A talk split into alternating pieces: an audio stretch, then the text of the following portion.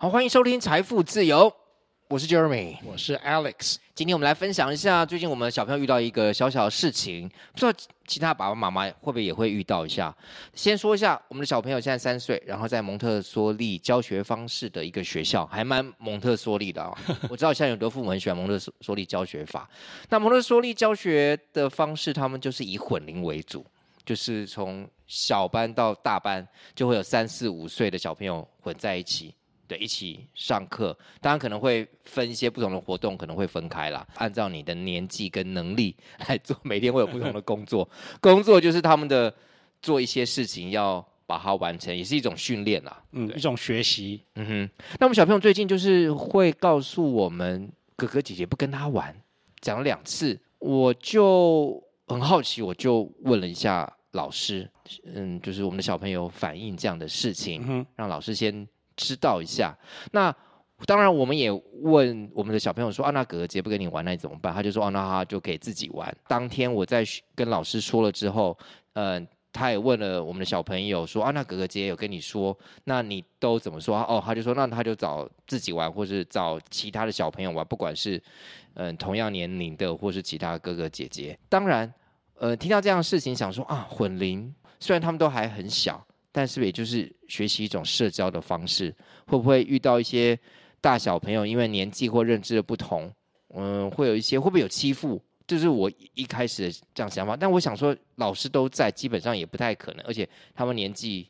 这么小，因为他们有一些活动，然后有一些照片放在家长群组，然后我就很好奇，我就问他说哪一个哥哥姐姐没有玩？因为我想了解一下，父母都是很想要知道的，对。但他就特别有指一个哥哥一个姐姐，我我有跟老师说了一下，老师当天有说他有询问一下这一位哥哥跟这一位姐姐，他是先问说第一个问题是，你有没有不跟其他班上小朋友玩呢？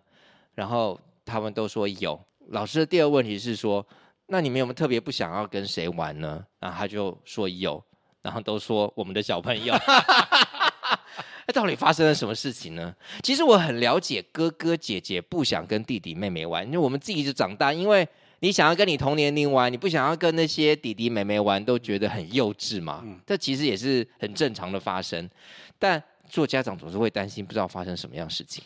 老师的处理是说好，那没关系。那你如果没有说跟他玩，那你有没有跟他讲说，那你想自己玩，或是用其他比较缓和的方式说，哦，我现在想要自己玩，然后我没有想要跟别人玩，或没有想要跟你玩，就是尊重自己的选择。我觉得其实也蛮好，因为并不是每一个人就是我想要跟你玩，或者我想要跟你做什么，你都要答应。我们的小朋友也是要这样学习，因为也可能有人别人问你想跟你玩，你可能或分享玩具，如果你不想。还是要正常平述的，我不想跟你玩，我想自己玩。然后老师也教哥哥姐姐用什么比较缓和的方式可以说。后来有一天，他们就是在早上有时候都会就是集合的时候会在外面玩。我那天还是又在跟老师讲了一下，就说啊，这样会不会发生？像我用了很严重的字，你知道我个性上面比较激动一点，所以我就说，那这样子会不会有发生言语霸凌？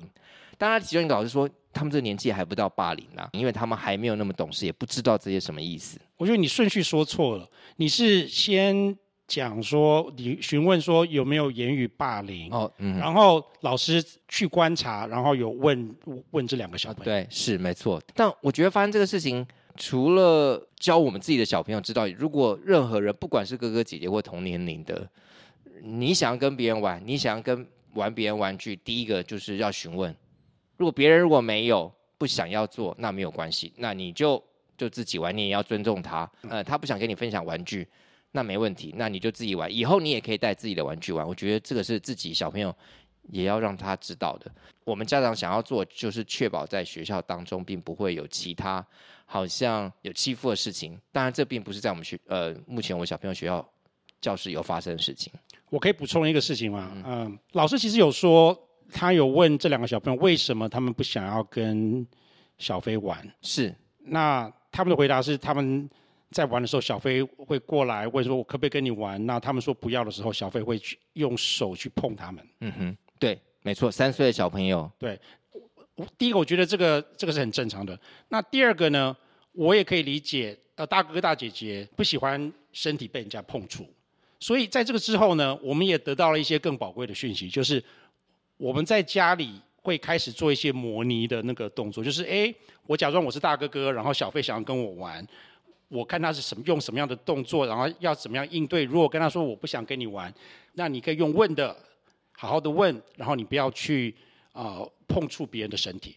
我觉得我们现在很注重小孩的身体自主权，不管是。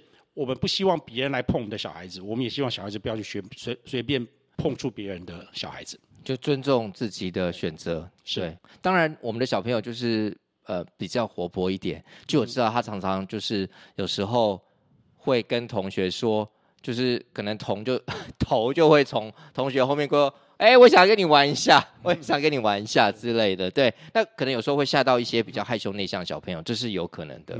当然这就是。在小朋友成长过程中，我们也他也要学习，我们也要教他一下。那两到三岁，或者是三岁到四岁小朋友之间，都会想要开始形成有社交，可是不知道该如何社交。可能身体碰触是一个最简单他们使用的方式，但这时候就是要可能跟他们说正确的方式。三岁就是小孩子开始社会化的时时期，一些比较年纪大的四五岁哥哥姐姐们，他们可能已经经过了这个时期。但是我们的小朋友现在才刚刚开始，所以他就是要从这些不同的互动多多学习。这也是一种混龄的好处吧，我可以这样说。对，当然小朋友，譬如说从三岁到四岁，假如这都是小班的年纪的话，其实他三到隔三到六个月，其实就差别很大。哎，你更不用说一岁了，就是说他以前在这个班级，虽然是同样年龄，可是他几乎是这一年的是最小的，有人就是比他大半岁，甚至快一岁。那他那个思想或那个成长，我不是说身高体型，我是说想法上面的成长就，就就明显会有感觉是有差别的。跟大家补充一下，我们小朋友出生的日期刚好是，呃，学期学年里面的最后最后的，所以说他会永远成为他们班上里面最小的。对，就是那在台湾你就知道一个什么九月一号之后，还是九月二号之后，之前就是前一届，之后就是下一届，所以你是九月二号生，好像就是。那一届的的年纪最大，九月一号就是那个年纪，那一届年纪最小。那我们是属于比较偏小的那一边。在这么小的年纪，你其实两个月、三个月会差别很大。你不是说你之前就是看什么报道说想要让小朋友就是要念晚一年？这跟我们小时候的时候，好像父母都希望他早点念书。我想那时候小时候早点念书是希望赶快去学校，不要再待在家里面。不只是报道，我知道很多在美国的所谓的虎爸虎妈。他们因为想要有小朋友有更更多的 advantage，他们会故意让，尤其是男生 hold back one year，就是晚一年入学。可是这有差别吗？我想就是有什么样 advantage？我的意思是说，幼稚园就算，他们以后成长到国高中 high school，这差一年级没有说什么差什么，你的想法会有很大的差别了。他整个 theory 是你的信心跟你觉得你自己是有多聪明、oh. 多厉害，是从小就建立出来的，所以。你一开始的话就觉得说，哎，你在班上什么都是表现比较好。你到了国中、高中，你的信心也会比较高。其实我跟 Alice 在之前就是为了小朋友，因为她刚好是。介于这样的年纪，就是他可以前一年或晚一年。当然，你让他晚一年读，想应该也都绝对没有问题。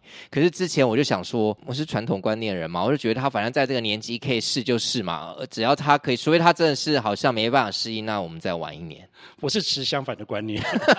你的小朋友如果是呃刚好在那个学年制里面是属于偏小那个，你会怎么做？你会愿意让他晚一年？当然，可能还是要看他状况，还是就是他是比较小，就让他还是继续上学呢？我脑中突然浮现了一个画面，我们小朋友是属于就是体型比较高大，然后那个比较壮硕的。如果说如果说他又晚一年的话，那他可能是全班里面的巨人了。也不要到巨人，这样好不好？有时候出去大家会猜他年龄，四五岁了，对之类。其实他还没有，他只有三岁出头而已。好，好，这就是最近我们分享一下这个育儿的小经验。嗯，不知道你们各位家长有没有遇过同样类似的问题呢？那欢迎分享给我们。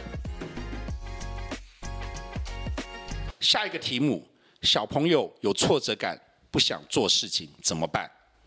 就是我们最近有在跟小朋友相处当中，有发现这个小小问题。我不知道其他父母会不会有感觉，或是有类似的经验，在小小朋友当中。嗯，因为我们有时候在课后或者在周末，我们会安排他一些运动的课。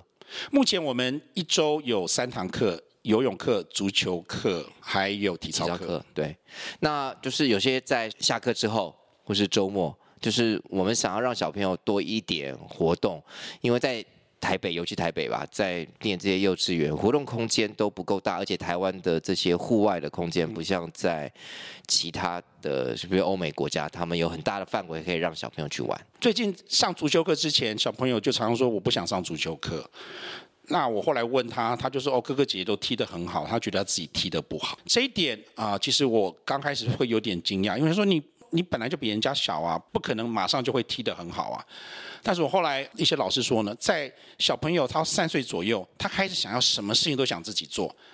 当他什么想想自己做的时候，他们会觉得说，应该要一做就可以马上的做得好。如果说不是一次两次就成功，他们就很常常会有容易有挫折感，然后就不想去做这个事情了。但是。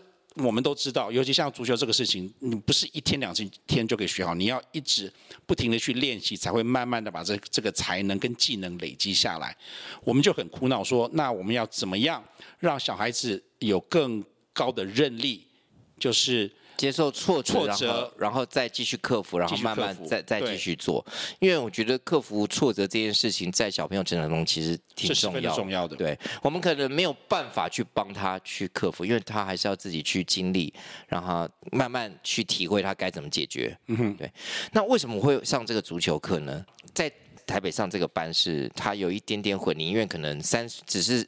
早三岁可能学生没这么多嘛，所以他可能三岁到五岁、六岁之间，就是基本上都幼稚园的，但他还是会分两个班。小班就一个比较会踢，一个是刚出街的。出街的那一班呢，他还是很明显是最小的。他现在三岁三个月左右，其他的话我觉得至少四岁或比较像四岁四岁多。很多家长他们都说他们已经上了至少好像半年半年左右了，所以他们就是明显的比较会踢。我们在美国在今年暑假的时候，我们有去帮他报名当地的足球课。那在美国那个地方，那个足球课，我觉得场地是 perfect。那第一个它是室内，然后场地又大，然后它还分的年龄还蛮细，几乎只分一岁，就是三到四，或者二点五到三点五，或四到五，五到六。那那时候去，他是参加差不多是三岁左右，二点五到三点五岁，所以基呃大家的年龄都在一岁之内，所以很多人跟他一样，很多去那边也不一定会听。这个教练指令也是会跑来跑去啊，走来走去，大家程度都比较类似，都差不多，所以而且玩的性质还蛮多的。